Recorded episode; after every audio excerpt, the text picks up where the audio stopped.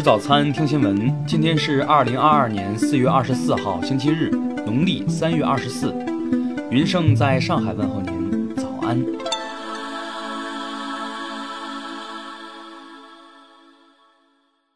首先来关注头条消息。近日，网络上流传着一张浑身发绿的鸭子图片，有网友称这是周浦镇发放的，新闻正在报道。周浦镇相关部门表示，曾发放过一批鸭类等生鲜物资，但未接到过类似的投诉和反映。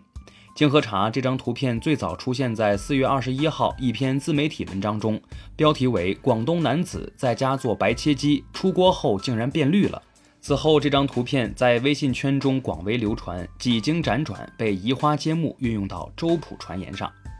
听新闻早餐知天下大事，下面来关注国内新闻。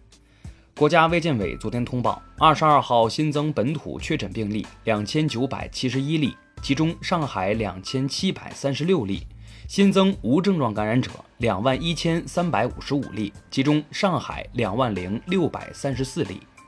上海市疫情防控新闻发布会发布，截至二十二号二十四时，有重型患者一百五十七例，危重型患者十八例。二十二号新增本土死亡病例十二例。北京市疾控中心介绍，自四月二十二号以来，已累计报告二十例新冠肺炎病毒感染者。初步流调结果提示，目前已隐匿传播了一周，目前已涉及学校、旅行团及多个家庭。根据国务院监测汇总数据，截至二十二号二十四时，高速公路共关闭收费站十六个，比四月十号减少六百六十二个。二十二个省份已没有关闭关停高速公路收费站和服务区。近日，网上有消息称，欧美多国宣布暂停中国邮政包裹服务。联邦快递中国公司表示，此消息不实。二十五号起恢复部分华东地区的进口服务。二零一九年十月六号，香港特区湾仔一带发生非法集结活动，警方拘捕多人。香港法院二十三号裁定十一名被告暴动罪成，还押候判。高校外语专业教学测试办公室通知，根据近期全国疫情防控形势，原定于五月二十八号举行的全国高等学校英语专业八级考试将延期至下半年举行。江西九江市纪委监委官方发布，湖口县政协原副主席刘墉祥醉驾，被判拘役四个月，已给予双开处分。下面来关注国际新闻。当地时间二十三号，乌克兰总统办公室称，俄罗斯军队已经恢复对马里乌波尔亚速钢铁厂的空袭。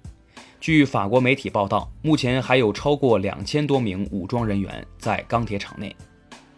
当地时间二十三号，乌克兰副总理韦列舒克表示，如果一切顺利，马里乌波尔的平民疏散工作将于当日中午开始。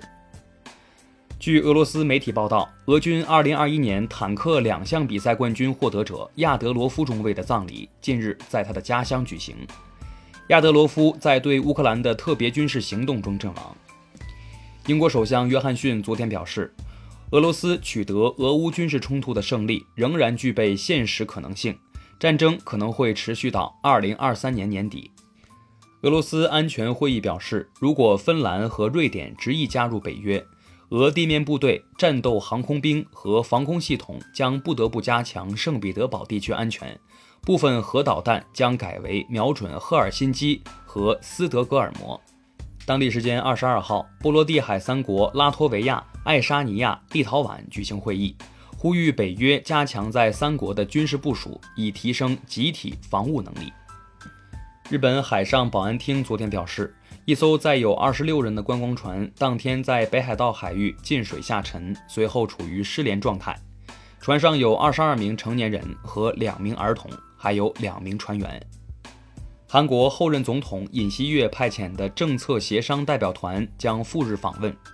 多名相关人士透露，日本首相岸田文雄已经朝着与该代表团会晤的方向展开了协调。下面来关注社会民生新闻。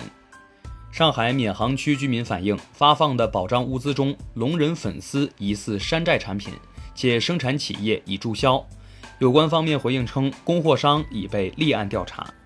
西宁警方通报，近日一名隔离人员魏某利用房间内纱窗，从三楼窗户外向下攀爬过程中意外坠楼身亡，排除他杀可能。近日，农民网上卖扣碗被举报为三无产品判罚五万一事引发热议。重庆一中法院称，已派员前往被告家中释法明理。被告王女士表示，她感谢法院工作人员的耐心解释，但仍会继续申请再审。唐山市警方透露，女子李某在无办学资格的情况下，非法在家开设补习班，造成参加补习的多名学生及家长核酸检测结果为阳性，目前已被刑事拘留。近日网传一段视频，福建平章一女童赤身遭殴打，当地警方通报称，打人者是女童生母周某，因孩子教育问题，周某情绪失控，对其进行殴打。妇联、民政等部门已共同参与该事件处置，目前女童情况稳定。最后来关注文化体育新闻。山东省话剧院昨天发布讣告，著名表演艺术家、曾出演《喜盈门》《高山下的花环》的王玉梅近日因病去世，享年八十七周岁。昨晚在英超争四关键战中，曼联客场一比三不敌阿森纳。C 罗打入英超百球，但球队基本无缘欧冠。曼联宣布滕哈赫担任球队主教练，年薪为九百万英镑。据英媒报道，滕哈赫年薪在英超排名第五，瓜迪奥拉以一千九百万英镑排第一。英雄联盟职业联赛春季赛总决赛昨晚进行，RNG 战队三比二战胜 TES 战队，第五次夺得冠军。